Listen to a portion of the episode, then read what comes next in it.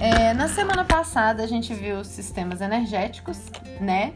Lembrando que a gente vai pensar para um treinamento funcional, um treinamento 100% personalizado, é, foco na atividade da pessoa, né? Foco no treinamento do, da região do core, né?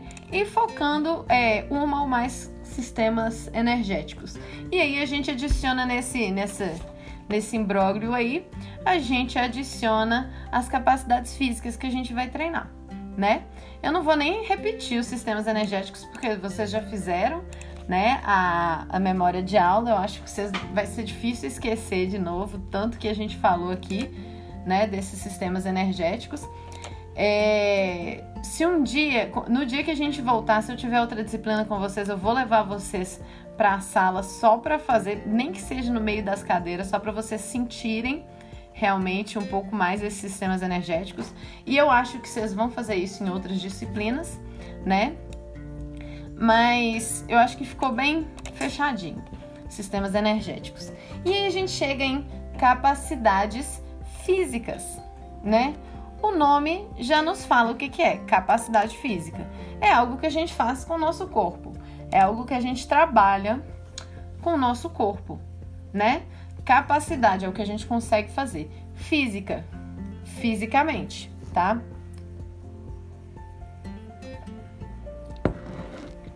Eu fiz numa ordem aleatória, tá? É, mas por, por estar na, na ordem alfabética, tá? Mas eu vou falando com vocês mais ou menos uma priorização de treinamento, tá? É, a primeira que eu vou falar hoje com vocês é a agilidade, tá? É, a agilidade é uma capacidade física, tá? Ela é a união de coordenação e velocidade, ou seja, um movimento veloz, coordenado. Na verdade, eu acho que para vocês é melhor eu começar. Eu vou começar, eu vou começar de uma ordem mais mais pedagógica, porque me responda uma coisa, vocês já viram essas capacidades físicas em algum lugar?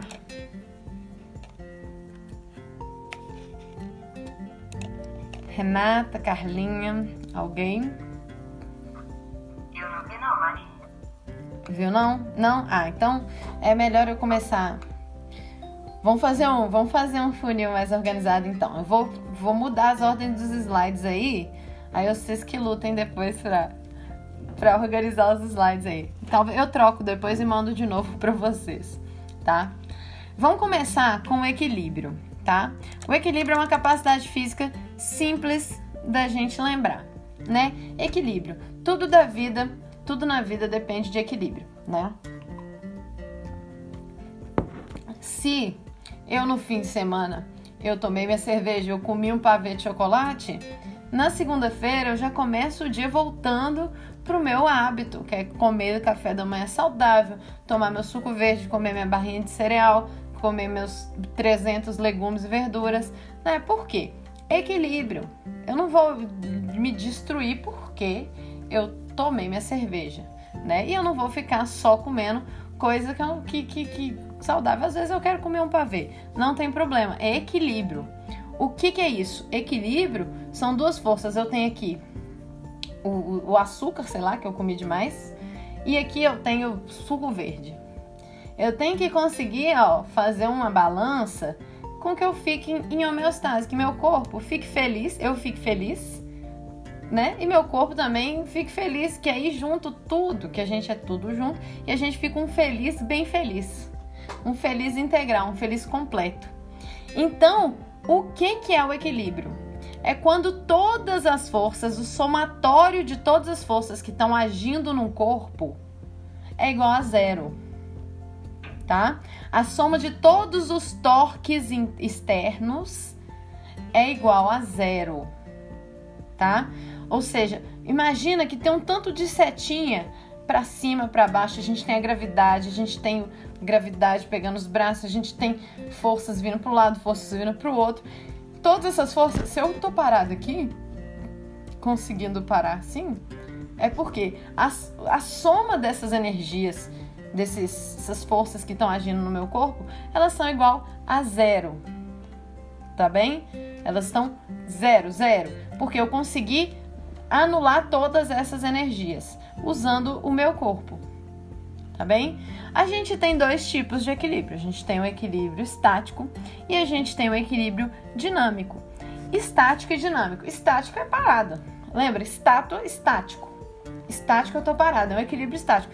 Tô parada assim, em pé, é um equilíbrio estático. Agora, se eu estou correndo, por exemplo, eu estou dentro de um balanço, tô dando balanço na corrida, eu estou fazendo pequenos desequilíbrios, né? Em que eu salto de uma perna para outra, eu tenho fase de voo na corrida e meu corpo está constantemente se equilibrando em movimento. Isso é um equilíbrio dinâmico, é quando o corpo está em movimento e ele está fazendo as suas, as suas as suas seus ajustes para o corpo ficar equilibrado, para não cair. Quando a pessoa corre e não cai, ela tem uma corrida equilibrada, né? A gente pensa, é, por exemplo, no Usain Bolt, né, que é um velocista, ele corre 100 metros, ele é recordista mundial, de novo, né?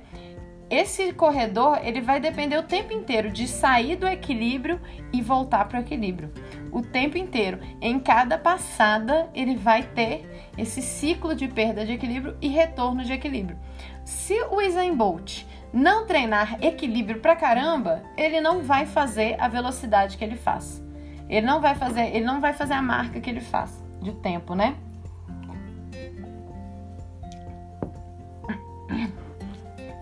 Então, o que, que vai manter esse corpo equilibrado? O que, que vai manter o equilíbrio desse corpo? É o controle postural.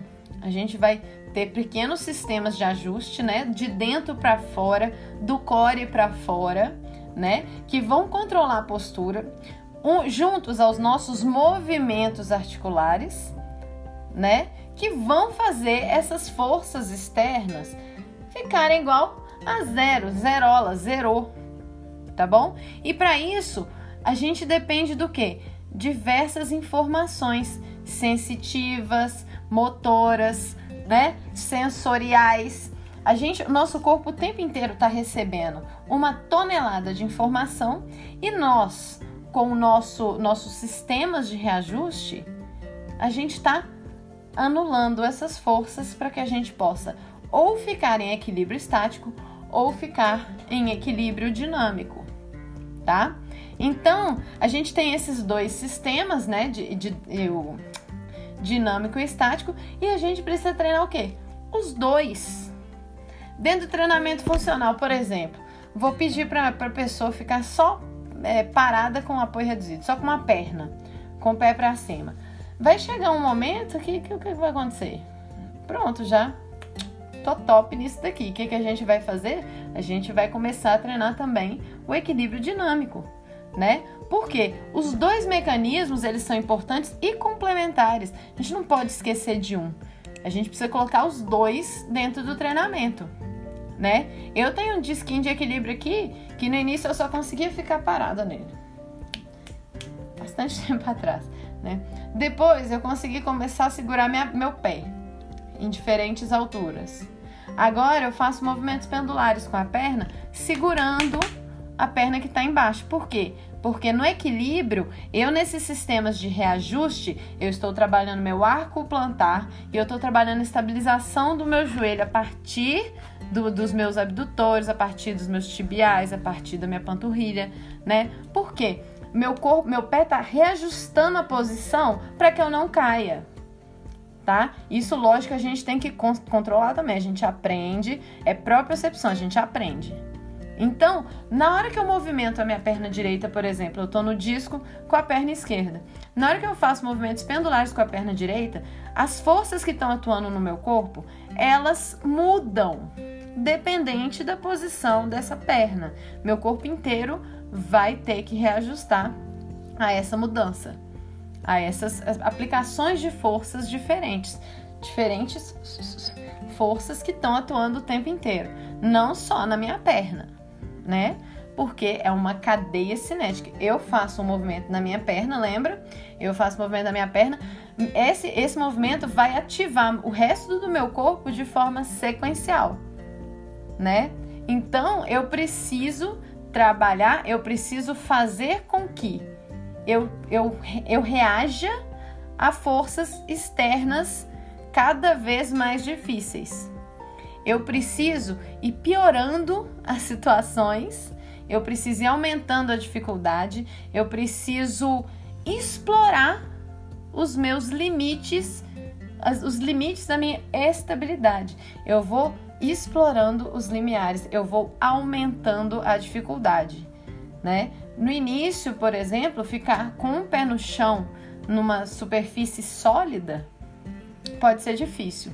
A partir de um certo tempo, né, a gente vai ficando tranquilo, porque a gente já controlou toda essa estabilidade, toda essa propriocepção. Depois a gente vai para o disco, depois a gente inclui movimentos, né? A gente vai, ó, movimentando as variáveis para dificultar. Princípio da sobrecarga. A gente vai ter que a, o nosso corpo vai adaptando e a gente vai aumentando a sobrecarga. Tá bem? Sobrecarga não é apenas carga peso. Sobrecarga também, ó, é aumentar a carga de treinamento. Tá bem? Então, dentro de um treinamento a gente, de, de equilíbrio, a gente precisa também é, modificar variáveis de referências que a pessoa vai ter. Né? Não é só pedir para ela movimentar a perna também. A gente é, mexe nas referências sinestésicas, que é de sentir. A gente mexe nas referências visuais.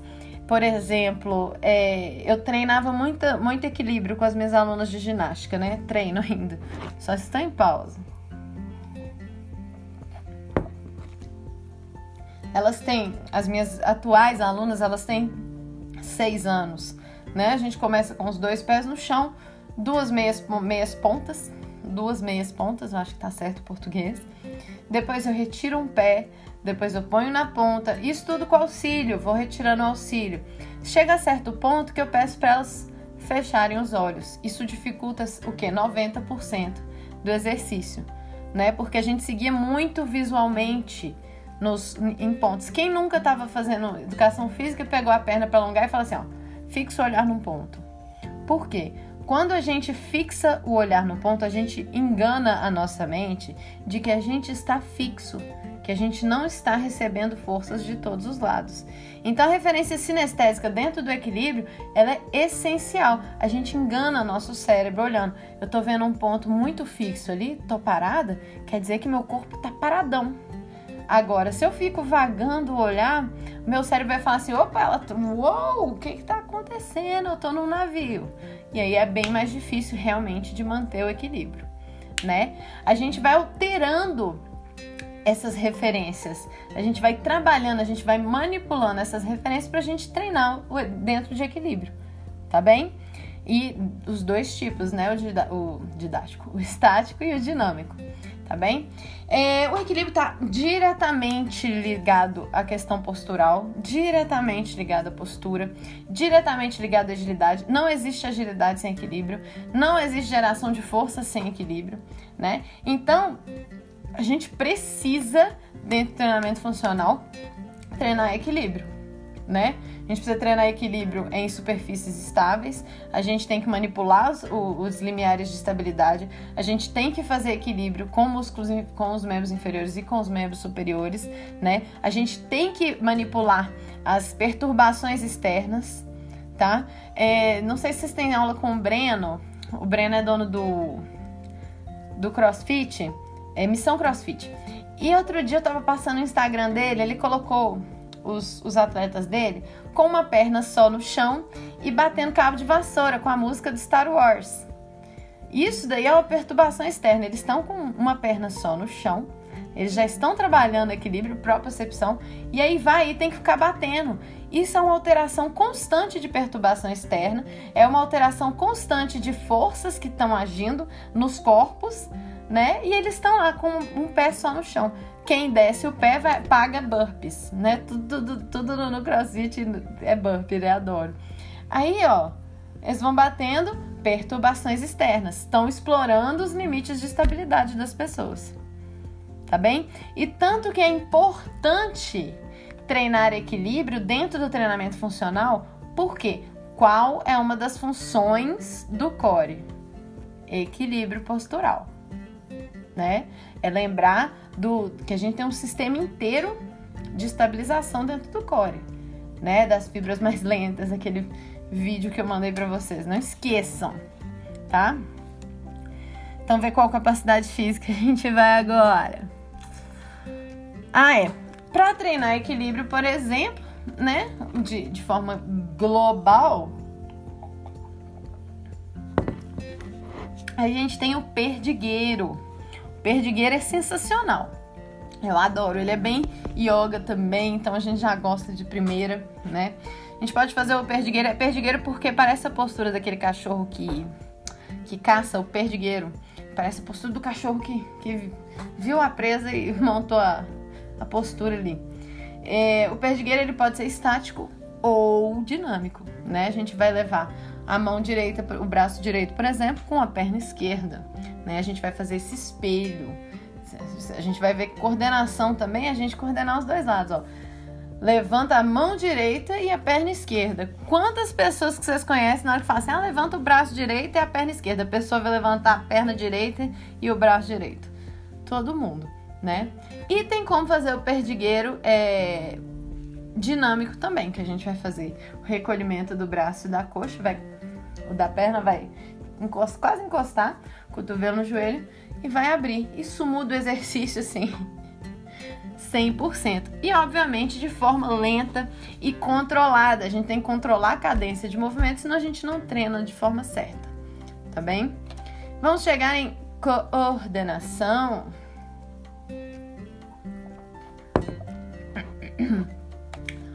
Coordenação é assim, quando você é criança e aí a bola chega pra você, você não consegue pegar, e algum adulto vira e fala assim: ah lá, não tem coordenação.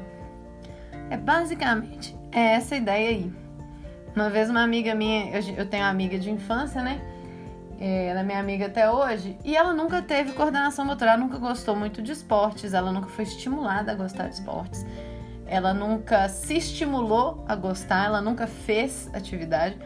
E aí um dia a gente tava conversando, a gente tinha uns 15 anos, e eu, eu, e eu sempre fui muito agitada, eu sempre fiz tudo, bem coordenadinha, né, no caso. Aí eu fiz alguma coisa, ela falou assim, ixi, eu não tenho controle remoto. Agora, coordenação motora pra gente, agora, há 15 anos, coordenação motora pra gente é controle remoto. E faz sentido. Eu gosto de usar controle remoto para a gente lembrar o que é coordenação motora, né? Porque coordenação motora não é só você conseguir fazer aquele trem do copo que eu fiz com vocês é, no semestre passado, não. Né? É, a gente conta coordenação com coordenação de vasos, né? Dos vasos que a gente tem, que passa sangue. Eles precisam estar coordenados para a gente ter uma vida boa, né? É, coordenação de músculos e articulações, junto com essa coordenação dos vasos.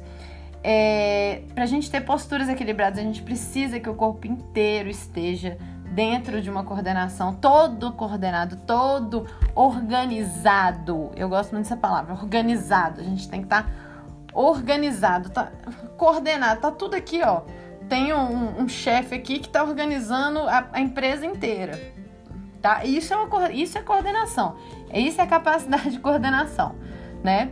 Aí chega a coordenação motora, que é a junção das nossas habilidades e das nossas estruturas corporais. É a gente conseguir fazer as coisas com o nosso corpo, né? É fazer coisas com o nosso corpo de forma organizada, tá? De forma organizada.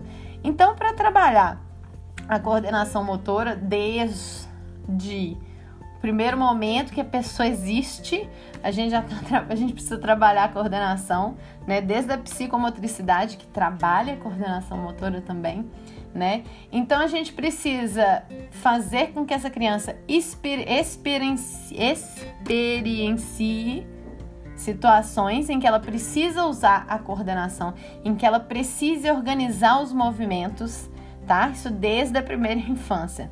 Então, isso a gente chama de experiência adquirida. É, por exemplo, eu jogo vôlei. na primeira vez que a bola veio para cima de mim, quando eu tinha 5 anos de idade, provavelmente eu fiz isso aqui, ó. E a bola passou, provavelmente bateu no meu rosto. Hoje em dia isso não acontece. Né? A bola vem, eu já sei exatamente que movimento que eu tenho que fazer. Quando a bola vem, eu já sei o tempo da bola. Eu sei movimentos de mão, eu sei o movimento do meu corpo inteiro, porque um toque de vôlei é cadeia inteira de movimento. Eu sei onde eu vou enviar a bola, porque eu sou levantadora. Então eu tenho que saber tudo o que vai acontecer. Boa noite, Leandro. Então eu tenho que saber tudo o que vai acontecer. Isso é coordenar. Por quê? Através da experiência adquirida que eu tive durante 25 anos jogando vôlei, tá?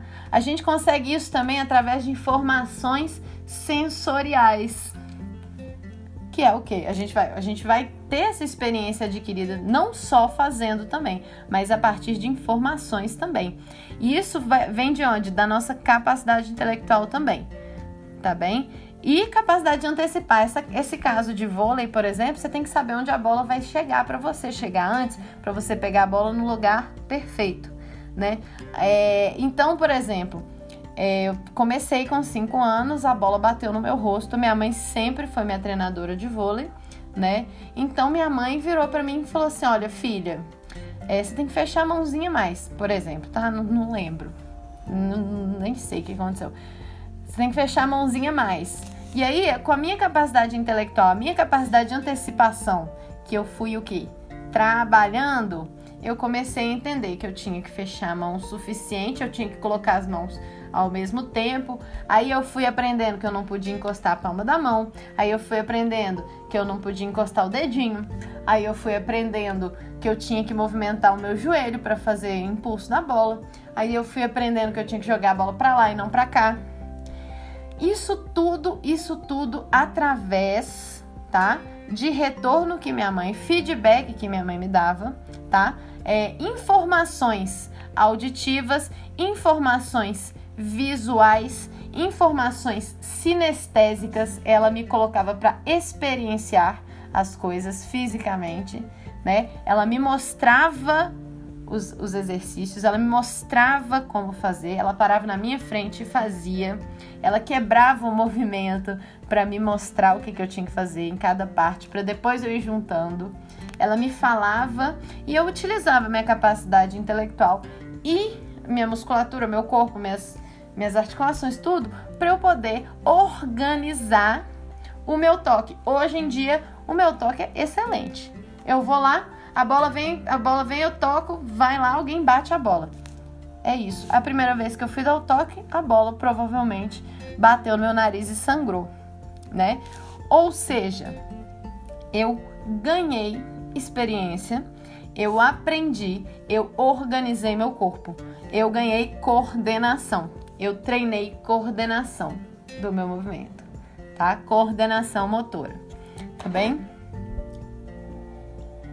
Hum. O que está envolvido na coordenação? Tudo. Equilíbrio, ritmo. Falei muito de coordenação com vocês no ritmo, né? Adequação de movimento. Ó, minha mão estava muito aberta, bateu, fechei a mão, parou de bater. Opa! Adequei agora, eu só vou fechar a mão né? Sincronização de movimento. Opa, minha mão ficava aqui, ó. E essa aqui, a bola toda hora passava para um lado, era carregada para cá, carregada para lá, estourei a bola uma vez.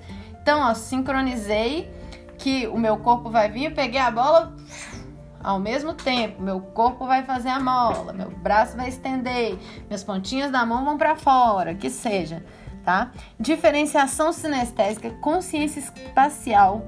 Eu tenho que conseguir ver que a bola tá, por exemplo, alguém defendeu a bola. Eu tô usando vôlei porque vocês já fizeram vôlei, né, gente? Alguém fez a defesa, né, a manchete, não sei se vocês lembram, e a segunda bola é do levantador. Regra. Regra número um do vôlei. Segunda bola sempre é do levantador. Eu tenho que saber que eu não vou dar um soco em alguém para eu pegar essa segunda bola. Eu tenho que saber que eu não vou bater na rede. Eu tenho que saber que eu não vou sentar a testa na trave do, da, da rede, tá? Então, ó, Consciência espacial, eu tenho que entender onde eu tô, onde a bola vai, o que, está acontecendo, se ela tá indo para fora, se ela tá indo para dentro, quem pegou. Tem que entender tudo, tá?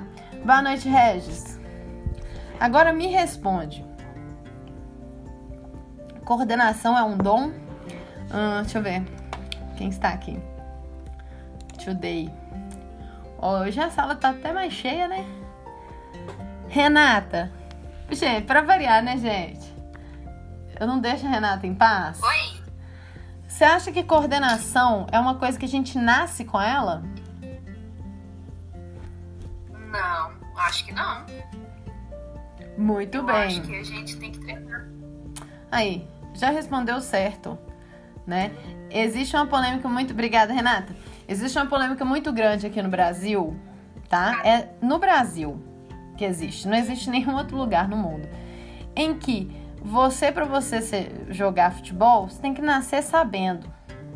Que, por exemplo, esses meninos nascem sabendo, então você não pode ensinar futebol. Primeiro que isso é um problema gigante, né? Pro, o futebol brasileiro, ele tá anos luz atrás do futebol europeu, por exemplo, né? E por quê? A gente fica achando que, ah, é dom.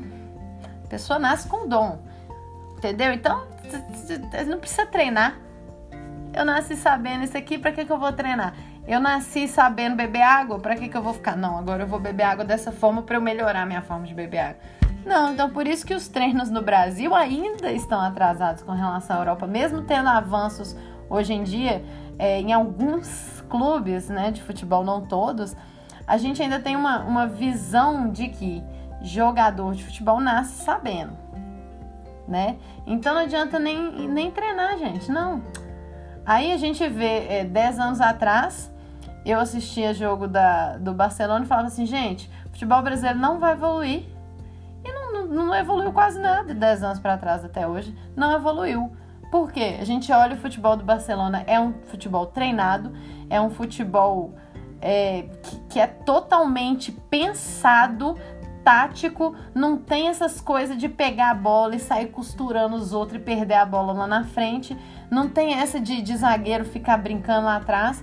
Não, o Messi tá lá, ele pega a bola, passa a bola pra frente, pega a bola, passa a bola, gol.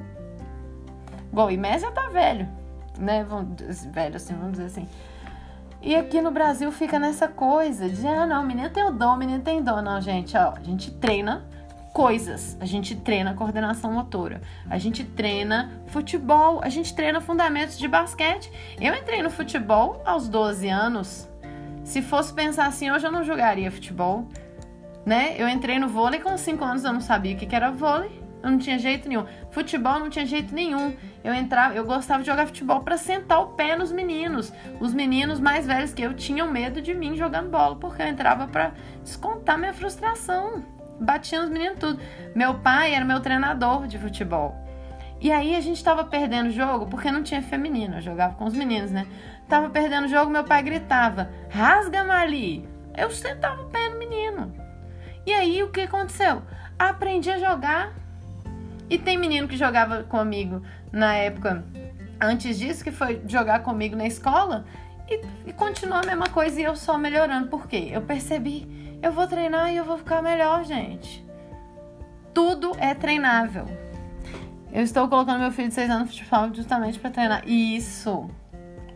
Um. Futsal e coordenação motora. Tudo. Tudo a ver. Tudo a ver. Porque no futsal tem que correr, tem que chutar, tem que saber o que está fazendo o tempo inteiro, tem que saber onde seus colegas estão. Coordenação motora, esporte coletivo e coordenação motora é perfeito. Perfeito.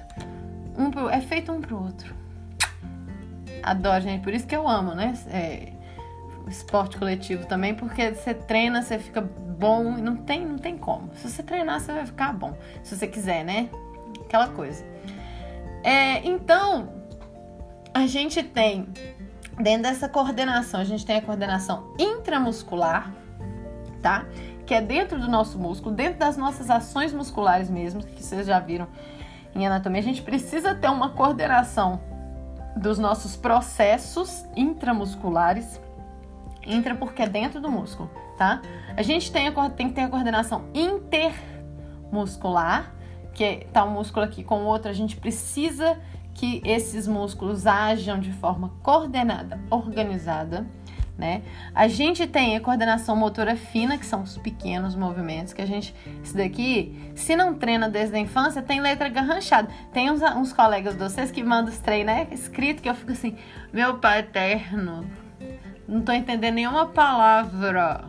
Aposto que tem gente rindo aí, porque tem gente online aí. Não vou citar nomes não, mas a pessoa sabe de quem que eu tô falando, que a gente já conversou sobre isso. E a gente tem a coordenação visomotora. Essa coordenação visomotora é quando, por exemplo, eu e meu marido a gente faz isso o dia inteiro. Um dia vai acontecer alguma coisa. A gente pega a coisa assim, eu tô, tô aqui no quarto, ele tá no outro quarto, eu pego um copo aqui e falo assim, ô Pedro, ele olha, eu já jogo. Ele pega o copo. É o dia inteiro assim, um jogando trem pro outro.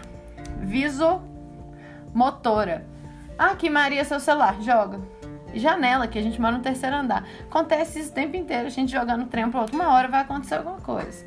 Não sei, alguma coisa pode acontecer. Mas isso, ó, coordenação viso, vi, motora. Fiz uma ação muscular com relação ao que eu vi. Tá? Essa é importantíssima nos jogos, nos esportes coletivos, nos individuais também, né? Para correr, até, até para correr a gente precisa ter uma, uma visomotora interessante, né? Então, se o objetivo do treinamento funcional é organizar o corpo, coordenação é isso. É a gente coordena o nosso movimento, a gente transforma o nosso movimento em um movimento mais eficiente, numa performance melhor, um movimento mais habilidoso, tá? Para a gente treinar as capacidades, a, a coordenação, a gente dá um foco onde? Capacidades motoras globais, né? A não ser que a gente esteja treinando capacidades motoras finas, né, nas crianças, que aí a gente vai focar. É, neuro, neuropsicopedagogos, por exemplo, né, é, o trem que eu estou estudando, faz o quê? Pega pequenas coisas e faz fazer os movimentos. Movimento de pinça, movimento de escrita, né? Pequenos movimentos, fina. De resto é global, né? A gente precisa trabalhar o corpo inteiro. Então, um exemplo de coordenação global para a gente trabalhar o corpo inteiro são saltos multidirecionais. É o que? Eu saltei, por exemplo, de frente, eu tenho que girar. Eu tenho que saltar por cima da barreira e parar de lado. O que, que eu faço com o meu corpo? Eu tenho que organizar para que ele vire. Ou eu salto de costas e viro para o outro lado. Isso, a lateralidade está muito inclusa dentro da coordenação motora também, né? A gente saber se a gente vai pular para um lado, pular para o outro, se a gente vai girar para cá, girar para lá, etc, etc. Tá bem? Então, lembrando, treinamento funcional e coordenação, tudo a ver. Treinamento funcional e equilíbrio, tudo, tudo a ver, tá? Eu vi que a Tânia voltou. Tânia, excelente, tá? É, você colocar o seu menino no no futsal para coordenação motora. Perfeito, não tem não tem nem o que falar. Futebol é inclusive maravilhoso, adoro. Aí, gente, tá tranquilo? Alguma dúvida até agora? Manda um OK para mim, por favor.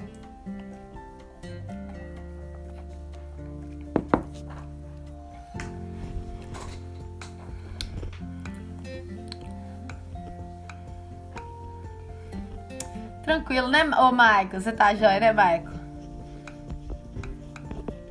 Michael, Michael, quando a gente voltar pessoalmente, né, Michael? Vou fazer uns exercícios com a bolinha de ping-pong, você vai ver.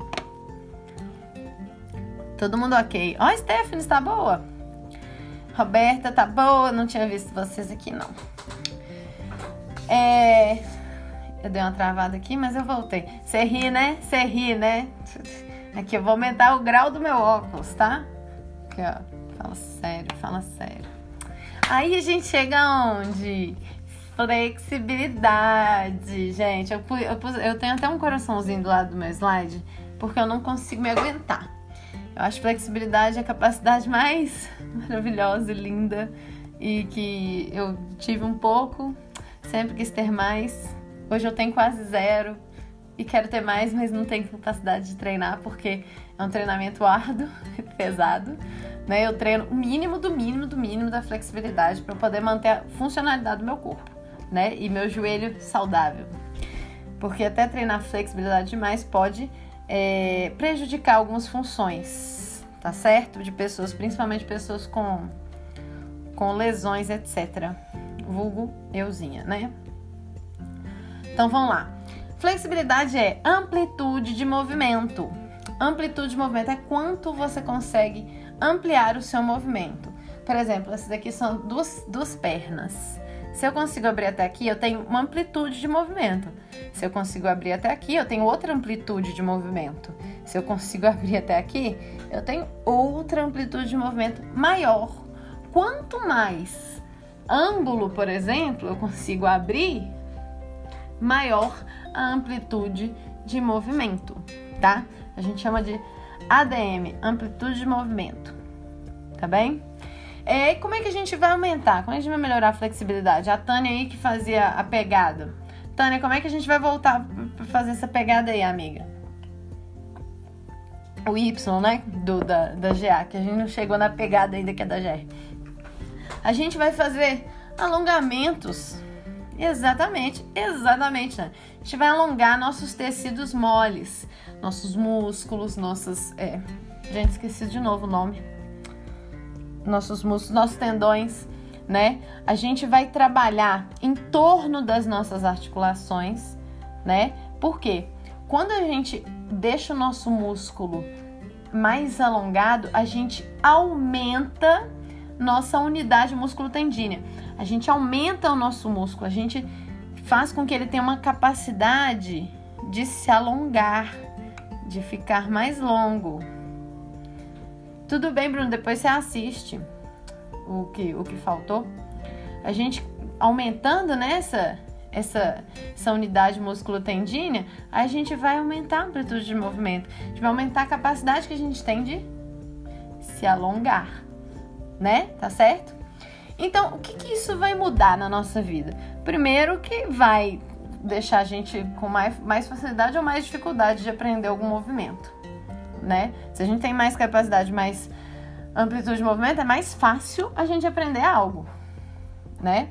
A gente diminui nossas, é, nossas possíveis lesões, porque um músculo que, que consegue, é, que, o músculo que tem as suas unidades musculotendíneas mais alongadas, eu tenho menos chance de, de, de o quê? De romper essa musculatura, de causar as lesões, de que seja, tá bem? Deixa eu pegar mais água, gente. Pedro, dá mais água, por favor. Eu tô falando muita coisa, muito rápido.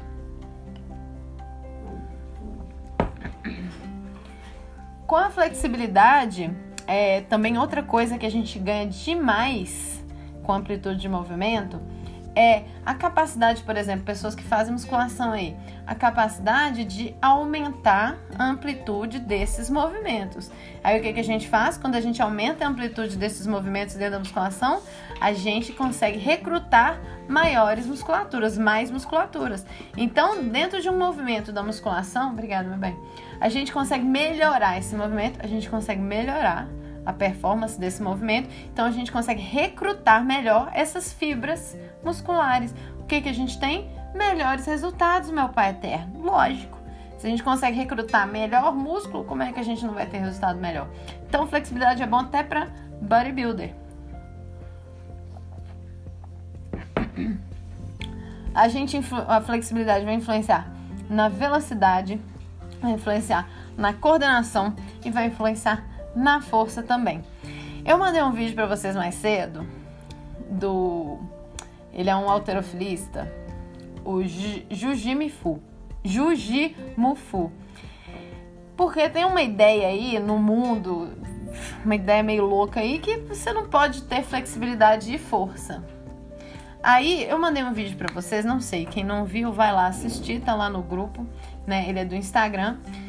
O, o, sujeito, que eu amo ele de paixão, eu sigo ele, ele há muitos anos, ele é perfeito, eu racho de rir dele, ele é muito engraçado, ele é muito forte. O sujeito, ele faz um espacate, ele faz um espacate, uma, um afastamento antero-posterior com sei lá quantos milhões de quilos nas costas, libras, né, sei lá. E sobe, levanta. E depois ele faz pro outro lado desce aqui, ó, com uma barra loucamente barruda, assim. Ele faz um espacate, ele faz uma abertura no plano frontal, um afastamento lateral em cima das cadeiras. E se você vê o corpo do sujeito, você não consegue acreditar que aquilo é real. Não consegue acreditar que aquilo é real. Ele é uma das pessoas mais com maior flexibilidade que eu já vi na minha vida, uma das pessoas mais fortes que eu já vi na minha vida, das pessoas mais hipertrofiadas que eu já vi na minha vida, e o sujeito é coordenado demais. Ele faz mortal para trás, ele faz mortal para frente, ele dá uns saltos de dessas lutas loucas, artes marciais. Assim, então se você ainda tem dúvidas de que um treinamento concomitante de flexibilidade e força não são bons, assista Jujimo Fu, porque força não limita flexibilidade, flexibilidade não limita força. Importante ressaltar que a gente não treina os dois no mesmo dia. A gente não precisa treinar flexibilidade e força no mesmo dia. A gente pode treinar uma DMzinha no final do treino de força, mas a gente prefere não treinar flexibilidade antes do treino de força, porque com resistência demais a gente pode lesionar um músculo que tá o quê? Flexibilidade falando não na língua das pessoas, a gente dá uma puxada, o músculo tá assim. A gente tá alongado, tô alongado, acabei de alongar, meu músculo não é assim, eu tô com uma. É porque quando a gente se alonga, a gente tem uma reação aguda ao alongamento. A gente tá mais alongado. Então, tô alongado aqui, eu peguei uma carga demais, posso o quê? Praf! Distendi o músculo, rompi fibra muscular, gerei macro lesões que não eram para ser gerada tá? Então a gente não precisa treinar no mesmo dia, mas a gente precisa treinar os dois. Por que não treinar os dois, gente? Né não? É, para treinar flexibilidade, a gente tem alongamentos estáticos, a gente tem alongamentos dinâmicos, alongamentos balísticos, que são esses que a gente dá uma, uma força a mais, né? Eles são mais rápidos. É, e a gente tem o FPN, que é a fa facilitação proprioceptiva neuromuscular. Eu ia até explicar para vocês mas vocês ainda têm que fazer trabalho daqui a pouco, isso é coisa é coisa extra, né? E, e, se a gente não treina flexibilidade, se a gente não tem a amplitude de movimento de algumas musculaturas, aí eu quero, por exemplo, fazer crossfit ou fazer futebol. Se eu tenho é, pouca flexibilidade na musculatura, ao fazer movimentos balísticos, por exemplo, eu posso gerar lesões. Agora, eu, eu vou alongar só minhas pernas, vou ficar só minhas pernas alongadas, vou ficar flexível só nas pernas. O que que acontece? A gente vai limitar o resto da cadeia cinética, porque a gente está só com uma parte do corpo alongada, né? E a gente causa essa compensação de alguma parte do corpo, e aí a gente desequilibra, a gente desequilibra a nossa postura, a gente desequilibra tudo, e aí a gente gera também lesões. Tá bem, gente? Tá indo aí, né, gente? Hoje eu tô falando demais.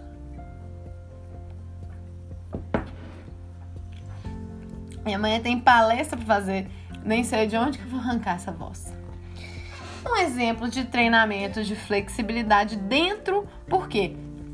A gente tá querendo fazer o quê? Um, um treinamento funcional, né? Uma, um treinamento bacana, um treinamento legal. Eu não vou ficar pedindo para aluno ficar alongando três séries de 20 segundos também todo dia. Eu não quero só fazer isso, né? Eu já tô treinando mobilidade com ele, eu já tô treinando estabilidade, que é um negócio mais demorado. Aí o que, que eu faço? Vou ficar alongando ele? Ele vai reclamar comigo? Oh, eu tô aqui pra ficar, ficar fortinho, pra resolver meus problemas, não vou ficar alongando, não. Então, a gente tem exercícios bem dinâmicos de cadeia cinética completa do nosso corpo inteiro, que a gente vai treinar amplitude de movimento. Principalmente o quê? Cadeia cinética aberta. Por quê? Cadeia cinética aberta, a gente está liberado para o quê? Treinar meus tecidos moles, treinar a amplitude do meu movimento, melhorar meu movimento, né? Preferencialmente, cadeia cinética aberta para treinar flexibilidade. Não se esqueçam disso. Aí a gente tem um Frankenstein Walk. A gente anda igual Frankenstein mesmo.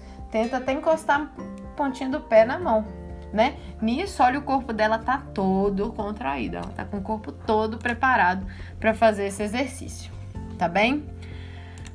Ir lá procurar.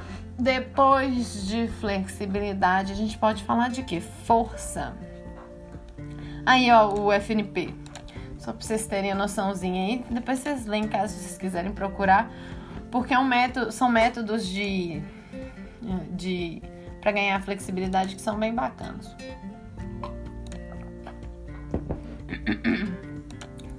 Deixa eu pôr por aqui. Mais fácil. Bom que vocês respiram também, né? Eu sou muito triste ficar ouvindo minha voz o tempo inteiro, assim, falando, falando, falando. E esse tanto de informação, já tem 50 minutos que eu tô falando direto. Vamos falar de força. O que, que é força, gente? Força é massa versus aceleração. Quem estudou física na escola sabe. Força é massa versus aceleração. É a gente colocar aceleração numa massa. Eu não sei nada de física, não. Mas eu sei que força é você pegar uma massa e colocar uma aceleração nessa massa. Colocar uma aceleração é aplicar uma força.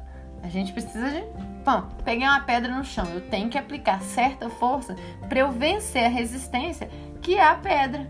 Preciso vencer. A força é treinadíssima, treinadíssima no, na musculação, treinadíssima no treinamento funcional, treinadíssima no crossfit, né? Então todo mundo aqui já, já sabe, já tem uma ideia do que é força, né? É, é a capacidade da, que a gente tem de aplicar um impulso a uma resistência. Né? A mecânica desse impulso vai ser determinada pela direção que eu estou tentando é, vencer essa resistência, a magnitude dessa resistência e o ponto que eu estou aplicando essa força, né? Então a gente vai treinar como que a gente treina força, gente? A gente faz estímulos da capacidade neuromuscular. Por quê? Aí desse jeito a gente vai superando as resistências. Em português, claro, a gente vai carregar a carga, gente. A gente vai pegar carga gente tem que carregar coisas mais pesadas do que os nossos braços, pra gente ganhar força nos braços. A gente precisa pegar mais carga pra gente levantar, por exemplo, porque todo dia eu levanto da minha cama, eu exijo, exijo uma força enorme das, dos meus membros inferiores, da, meu, da minha região do core, para eu sair da cama. Né? Ou seja, para a gente conseguir levantar da cama de forma topens, a gente precisa de uma força funcional. Então, para a gente fazer isso, a gente precisa treinar cargas maiores tá? Então a gente precisa de uma carga externa que seja, tá? Ou de outros estímulos para que a gente levante uma carga, para que a gente consiga colocar uma aceleração numa massa. Força, aceleração numa massa, né? E aí, dentro do treinamento funcional, a gente treina muito força funcional. Que segue uma filosofia aí, vamos falar filosofia aí, que é treinar movimentos, não músculos. A gente vai treinar força através de movimentos. Lógico que nossos músculos vão gerar força. Só que o foco é treinar a partir de movimentos, né? Do centro para as extremidades. Gerar força do centro para as extremidades. De baixo para cima né? Então, fazer o rosca bíceps não é treinar força funcional, é treinar força, tá? Então, o que, que a gente faz para treinar força funcional? A gente pega os movimentos lá do Homem das Pedras, do, do, do início da humanidade. Puxar, empurrar, agachar, porque dessa forma a gente gera integração, a gente gera o nosso corpo inteiro gerando força de dentro para fora, de baixo para cima. E a coisa mais importante para gerar força, das coisas mais importantes, o princípio da sobrecarga, o princípio de treinamento que é sobrecarga. Sempre, sempre ligado ao princípio da adaptação. Nosso corpo vai se adaptar às cargas externas. Então, o que a gente faz? A gente aumenta a carga externa. Assim, a gente gera força. Tá bem? Deixa eu, deixa eu ver qual que vamos agora. Ah, não, não terminou ainda não. Então, por exemplo, uma forma excelente de criar força funcional são com os levantamentos, né? Levantamento terra, o famoso, é, como é chama? Snatch, levantamento olímpico, stiff, etc. Que é força criada de baixo para cima, de dentro para fora, né? Então, a gente tem alguns. É, eu já falei isso aula passado. Músculo não conta, mas a gente tem alguns, algumas bases para contar, algumas bases para a gente só seguir. É tipo uma orientaçãozinha ali para a gente estar tá lá, para a gente ler as regrinhas, para a gente modificar a nossa atuação, né? Então, por exemplo, para a gente treinar força, é, isso diferenciando de hipertrofia, que é muito treinada dentro da academia, né? A gente vai ter diferentes é, cargas que a gente vai ter que utilizar, diferente volume de treinamento, diferentes exercícios, número de exercícios, diferentes intervalos, é, intensidade, etc. Tá? Então é só para vocês darem uma olhadinha. É, músculo, lembrando que músculo não conta, né? Mas a gente tem alguma base científica aí. Aí, o que, que, que eu venho aqui falar com vocês? A diferença entre trabalhar exercícios isolados e exercícios complexos para geração de força, né? Porque estou é, tentando quebrar aquele preceito de que treinamento funcional não gera força, porque super gera. Ah, porque treinamento de forma livre não gera força. Óbvio que gera. Aí a gente traz aqui, isso é científico, esse gráfico, é, exercícios isolados. A gente tem uma geração de força de até 20%, né? E a gente vai subindo. Exercícios multiarticulares só para membros superiores e tronco, exercícios multiarticulares para membros inferiores e exercícios da cadeia cinética completa. Olha o, a elevação de geração de força que a gente tem, aumentando-se o número de membros e cadeias envolvidas no movimento. Por quê? Se eu estou fazendo um movimento com meu corpo inteiro, tipo eu estou dando um salto dentro da pliometria, ou eu estou fazendo um levantamento olímpico, ou eu estou fazendo um, um arranque, ou um arremesso, etc. O que, que eu estou fazendo? Eu estou exigindo que meu corpo inteiro gere força. E gerar força com o corpo inteiro é extremamente funcional, porque a gente está o dia inteiro fazendo isso. O dia inteiro tendo que aplicar força em coisas na nossa vida. Tá certo? E aí eu chego, eu volto um pouquinho. Tá ok, gente? Tá ok? Tá ok?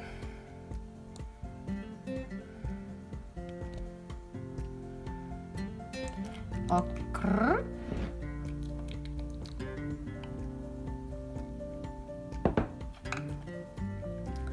Show!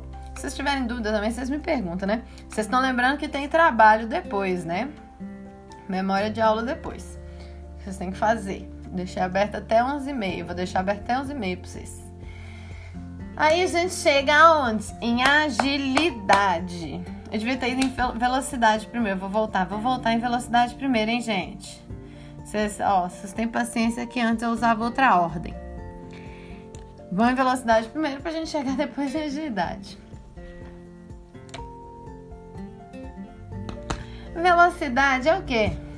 Velocidade. Velocidade. A velocidade que eu caio para dormir depois que, eu, que o dia acaba é rápida.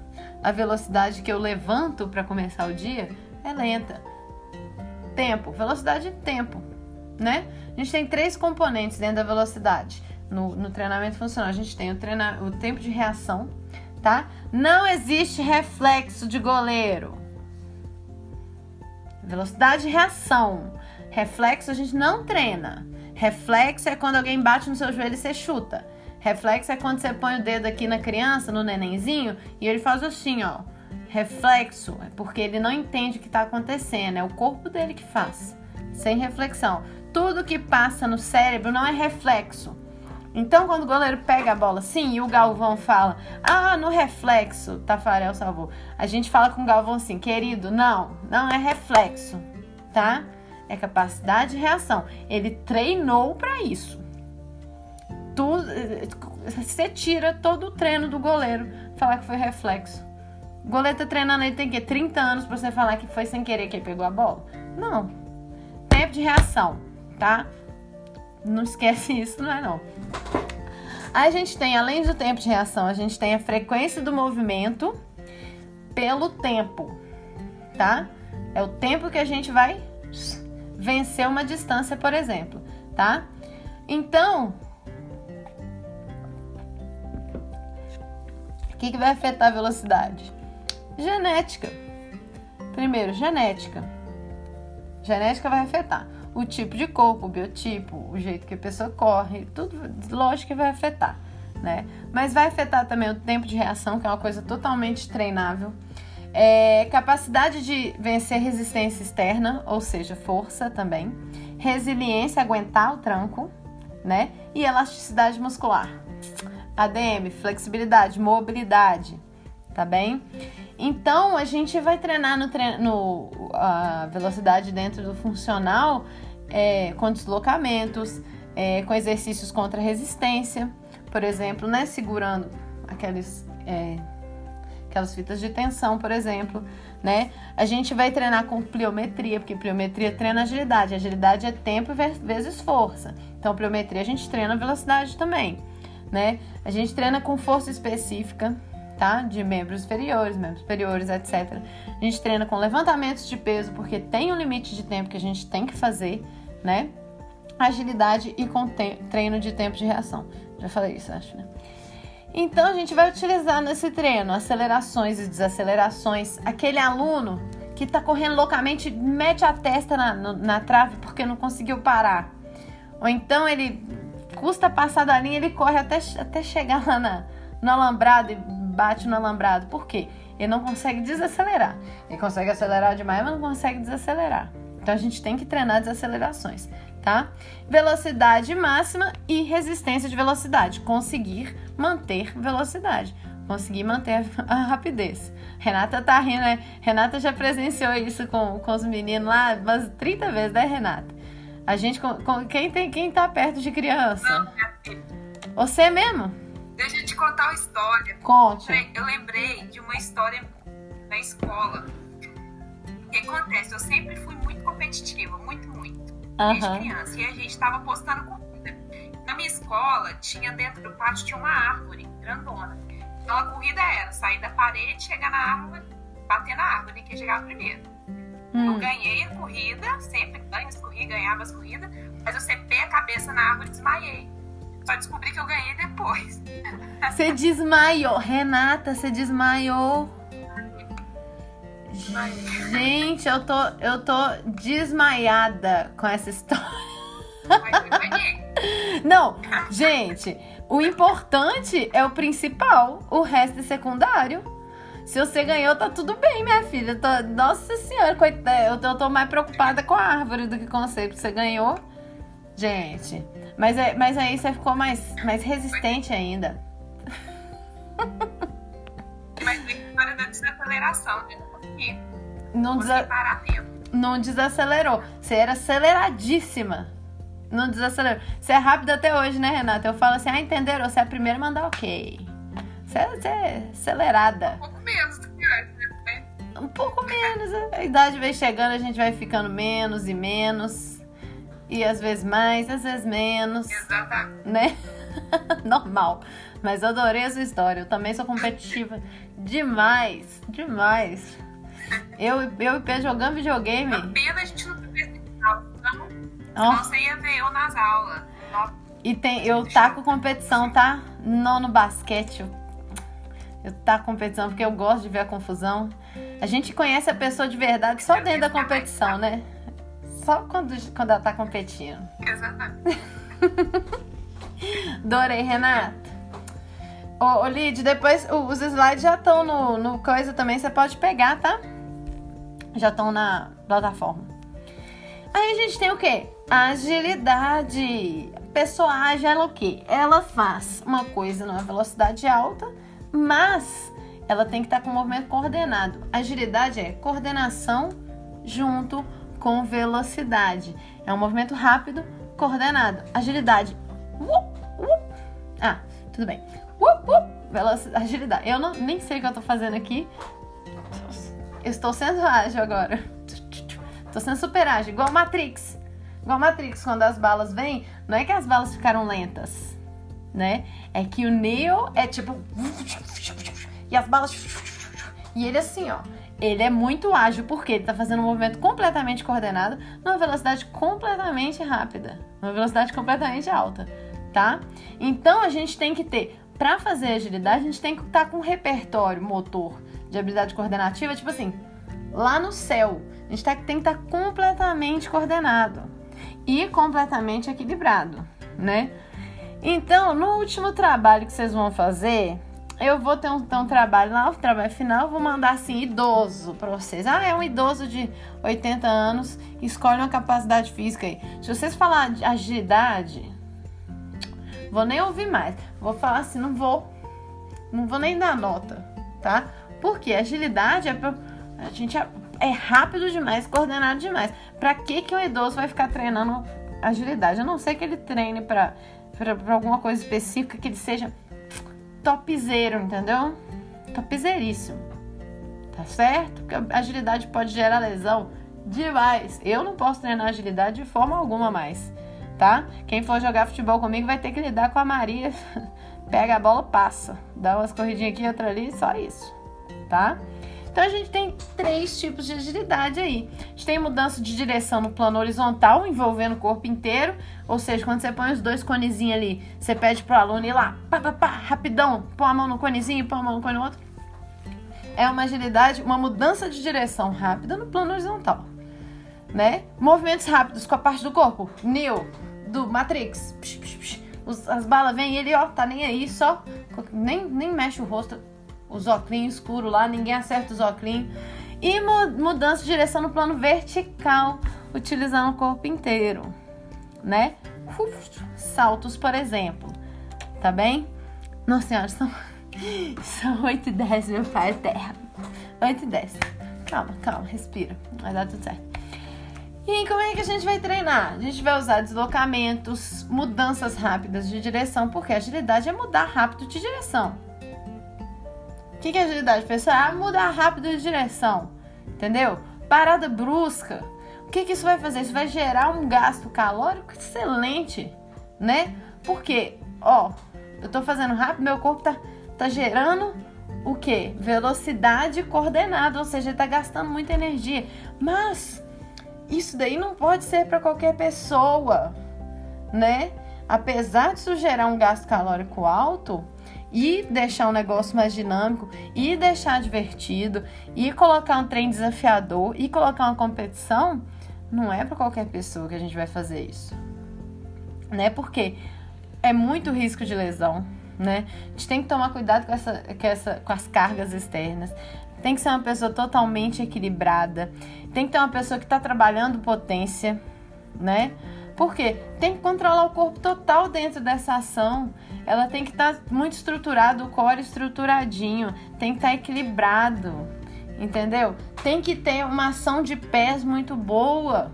Tem que conseguir fazer essa mudança de direção que seja sem fazer com que os joelhos, por exemplo, recebam cargas em lugares que não é para ele receber. Porque uma pessoa que não sabe nem correr, você coloca ela para fazer deslocamentos laterais, o joelho dela às vezes vai para fora aqui, às vezes vai para dentro, e isso faz o quê? Lesões, gera lesões, vai furando a cartilagem do joelho, né? Então a gente precisa de equilíbrio, diferenciação sinestésica que eu falei com você já, orientação espacial, sincronização do movimento novamente e adequar esse movimento. Então, gente, agilidade não é para qualquer um. Pensem bem nisso que eu estou dizendo para vocês. A agilidade não é para qualquer pessoa. Por exemplo, a tia aqui e o Bruno, que tem um probleminha no joelho aí, não é para fazer agilidade, tá bem, né, Bruno? Você tá ouvindo, né? Eu tô, tô de olho em você. Se eu ver você fazendo treino de agilidade, eu vou, vou ir. Vou ir reclamar. Vou, vou, vou processar seu, seu, seu personal, tá? Vamos para resistência aeróbica primeiro, por último falar de potência. Eu não vou falar de resistência aeróbica não. Mas a resistência aeróbica é considerada uma capacidade física, que é a capacidade que o nosso pulmão vai ter de utilizar oxigênio, né? Então a gente tem que treinar longas durações, né? Esforços longos que o nosso corpo vai resistir à fadiga, a gente vai entrar no ciclo de Krebs, a gente vai utilizar o oxigênio, a gente vai fazer a quebra de glicose para gerar energia, né, de glicogênio. E aí a gente fica muito tempo num nível de baixo a moderado, né? Resistência aeróbica, a gente conseguir é, melhorar o nosso sistema cardiopulmonar para vencer a fadiga, para o nosso corpo limpar rápido os, os produtos, os subprodutos da nossa, dos nossos ciclos. Né? A gente tem que conseguir jogar o lixo fora rápido para o nosso corpo resistir à fadiga. Então, como é que a gente melhora? Exercícios aeróbicos. Como é que a gente melhora a capacidade aeróbica? Exercícios aeróbicos, né? Longa duração, intensidade baixa e moderada. Simples, né? Não precisava nem falar com vocês de novo, não, mas é para lembrar que é uma das capacidades. Então a gente não pode esquecer dela, tá bem? Ela é um sistema energético, ela é uma capacidade. Vamos pensar assim. E aí, a gente tem o que? Potência. Vocês me veem muito brava nessa nessa rede social aqui, que é o Blackboard. Vocês me veem brava com frequência com umas coisas bem específicas. É, meu marido fala que é uns ódios específicos. Eu tenho uns ódios específicos. Um desses ódios específicos que eu tenho, além de, de, de vários outros que eu já conversei com vocês, é o tal do, além do, do circuito, né? É o tal da, daquele, daquele box que tem em qualquer lugar que você vai, qualquer academia tem um box de, de madeira, aquele de compensado, aquele trem lá. E você vê, você vê criança pulando aquele trem, você vê pessoa com joelho, com com faixa no joelho pulando aquele trem. Você vê mulher de 60 anos pulando aquele trem tudo errado. Você vê um adolescente hum, todo mirradinho, magrelinho, pulando, pulando tudo errado. Você vê obesos pulando naquele trem, tudo errado. Então, assim, nossa, desmatamento, Regis, do nada, eu não sei. Ah, que ela bateu a cabeça na árvore. E desmatamento é uma coisa que me dá raiva também, inclusive tá? Mas você chega, você chega na academia, gente, você vê aquele box lá e todo mundo pulando aquele trem. Você fala assim, gente, pra quê? Pra que que eu estudo educação física há 12 anos? Pra que que eu faço especialização? Por que que eu fiz mestrado? Pra que que eu estudo artigo? Pra que que eu estudo livros? Se eu chego lá na academia, tem que uma pessoa 20, cima, 20 quilos acima do peso pulando numa caixa tudo errado. Fazendo tudo errado, joelho para dentro e pula na caixa e dá um tranco de hiperextensão no joelho na hora que sobe na caixa e desce tudo errado. Na hora que desce, não, não faz a almofadinha do pé quando a gente salta, que a gente precisa descer com a pontinha do pé e depois com. Com, né? Com, aqui, a gente faz aqui no chão. Não, desce e eu falo, ai, minhas varizes. É tipo assim, odeio. Isso é o que? Treino de potência. Para eu treinar potência, eu tenho que treinar tantas coisas antes, mas tantas coisas antes, mas tantas e tantas e tantas que eu nem sei. A potência é a última valência que a gente vai atacar dentro do treinamento funcional. A última, porque a gente tem que ter uma base de estabilização muito forte. Para a gente treinar força com velocidade, a gente tem que ter, ter treinado equilíbrio, força, velocidade, flexibilidade. Que mais? Velocidade, coordenação, coordenação, gente, demais. Olha só, eu falei sete coisas aqui que você tem que estar tá 100%. Não é 20%, não é 40%, é 100%. Gente, o nível de lesão que vai surgir nos próximos anos. Cês, não sei se vocês sabem, eu, eu recomendo vocês procurarem o nível de lesões no joelho que as, mundial. Mundial. Pro, só procura. E o tanto que isso vai subir, por quê? Por causa do advento desse box aí. Dessa caixa de inferno que a gente vê. Né? Por quê? Potência, gente. Potência é força com velocidade tá? Força com velocidade. A gente treina com pliometria, né? Que a gente tem um esticamento rápido com retorno do, da musculatura. Tipo, pá! É, é, é, é brutal. Pliometria é brutal. Potência é bruta, tá? O treinamento de potência, a gente tem que treinar geração extrema de força. A gente tem que ativar, fazer um treinamento de ativação neural.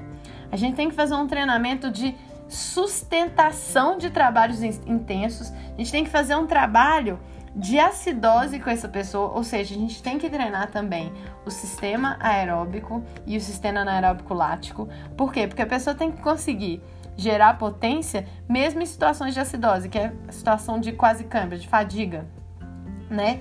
E a gente e, e isso, por quê? Lógico que treinando, treinando potência, a gente vai ter esses ganhos.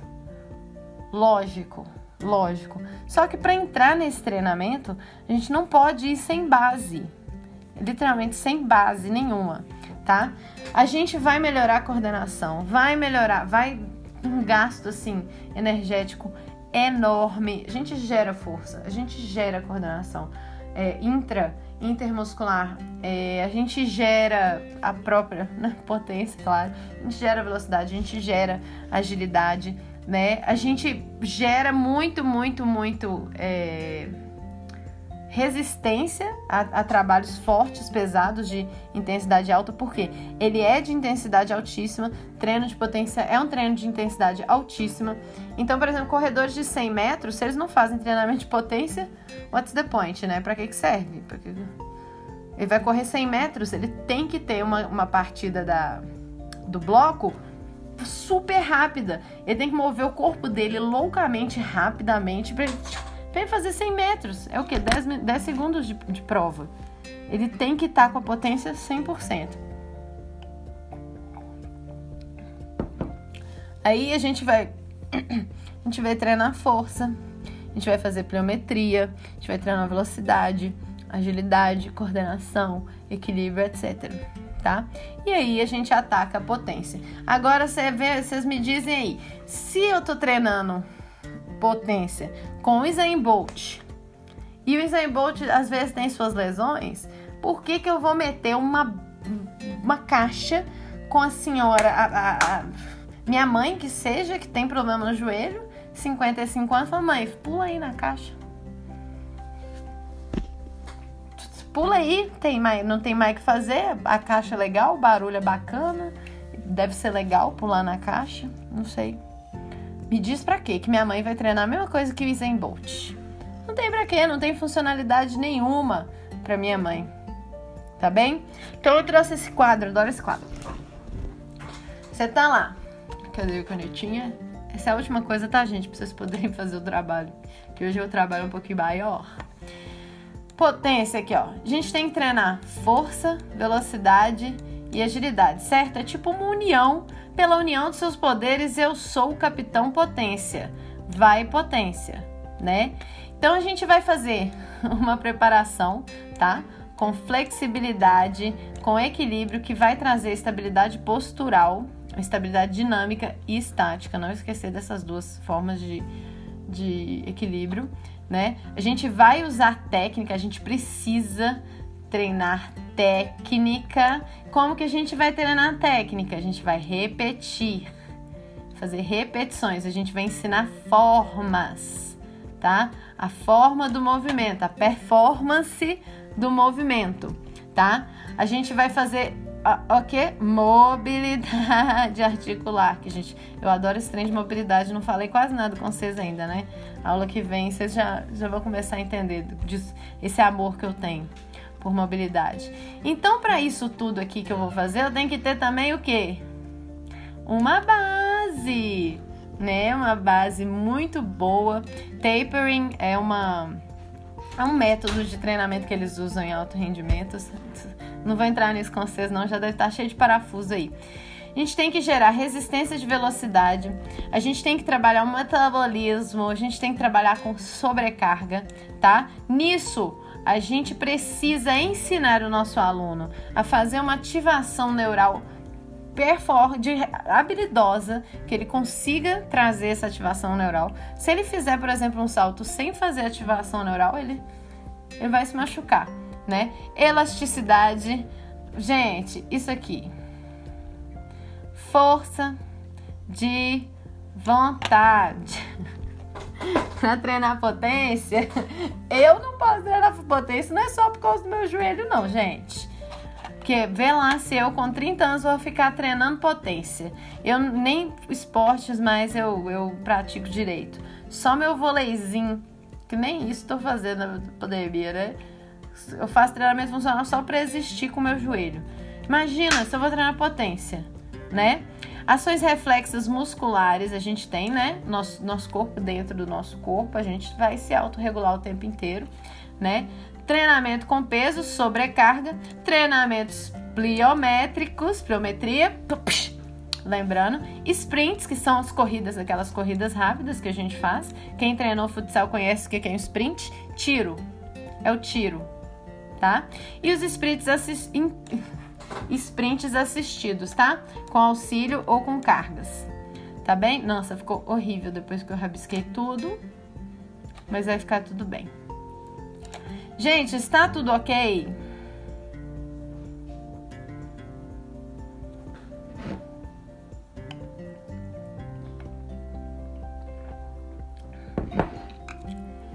Fácil, Maria. Você falou o quê? O, uma hora e vinte sem parar desesperadamente, você quer que o quê? A gente decore tudo assim de primeira. Sendo que eu sei o quê? Passou 10 anos estudando isso. Você quer que a gente fale o quê? Tá, tem de tudo, professora. Ficou nenhuma área cinzenta, já decorei, me manda a prova que eu faço agora sem consulta. Tipo isso, né, gente? É um tipo de treinamento pneumétrico, salto vertical com tração. Isso é um cinto de tração, né? Ele tem uma isso aqui é um elástico, prende e o elástico faz uma carguinha. Eu vou lá e salto. Esse sujeito aqui tá levando o peso do corpo dele, que é uns 80 quilos, mais a tração, que é desse cintozinho de tração. Também treino de potência, velocidade com força e tudo de forma coordenada. Lembramos de agilidade, tá bem? E aí por hoje é só! Por hoje é apenas isso tudo. Ficou alguma dúvida?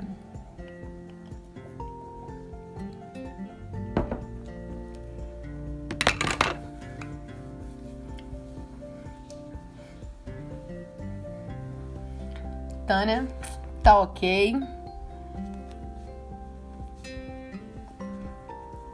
Gente, aula online deixa com a dor de cabeça porque a gente, a gente nem se interrompe para nada, né? Agora é processar. A aprendizagem é uma coisa muito interessante, né? A gente precisa pegar a informação, nosso cérebro precisa colocar a informação nos lugares corretos, aí a gente dorme. Aí, enquanto a gente está dormindo, a informação vai andando por aqui, vai se colocando no lugar certo. Aí a gente acorda, a gente lê aquilo ali de novo no outro dia, a gente vê 10 minutinhos daquilo ali. Aí o negócio vai se assentando, vai fazendo sentido. E aí um dia você percebe, uma pessoa te pergunta o que, que é e você fala assim: ah, equilíbrio é quando todas as forças estão igual a zero. E você nem sabe de onde saiu isso. Eu falei: ó, aí sim aprendi. Isso é super freiriano, inclusive, né? Amo aquele homem.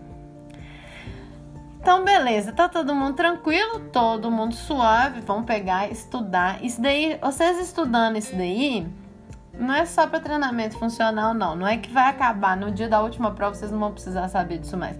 Isso aí é conhecimento para a vida da educação física, não só as capacidades, mas os sistemas energéticos também. Para quem fala assim, ah, mas eu nem vou treinar, vou nem trabalhar com treinamento funcional.